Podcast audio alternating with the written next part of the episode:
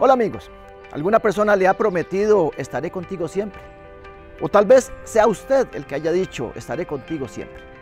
Cuando nosotros decimos siempre, no siempre ocurre lo que nosotros decimos o prometemos. Tal vez esa palabra siempre la hemos pronunciado con la mejor de las intenciones, pero las circunstancias de la vida, las situaciones que pasan en nuestro alrededor nos impiden cumplir esas promesas. Afortunadamente con nuestro Señor eso no sucede, porque cuando Dios dice siempre es siempre, sin importar lo que pase, sin importar lo que usted y yo hagamos, porque esa promesa depende de Dios y no de una persona. Isaías en el capítulo 41 y en el versículo 10 dice, no tengas miedo, que yo estoy contigo. No te desanimes, que yo soy tu Dios.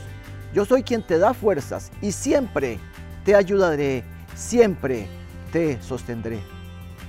Usted y yo podemos estar seguros de que el Señor siempre estará de nuestro lado, siempre nos ayudará, siempre nos cuidará, en las buenas, en las malas, cuando tengamos éxitos o cuando tengamos fracasos, sea de día o sea de noche, el Señor nos promete eso, que siempre estará de nuestro lado.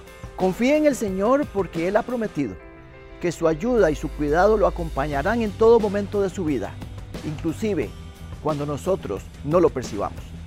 Somos Juntos Comunidad Cristiana, una familia que quiere crecer en el conocimiento de Dios.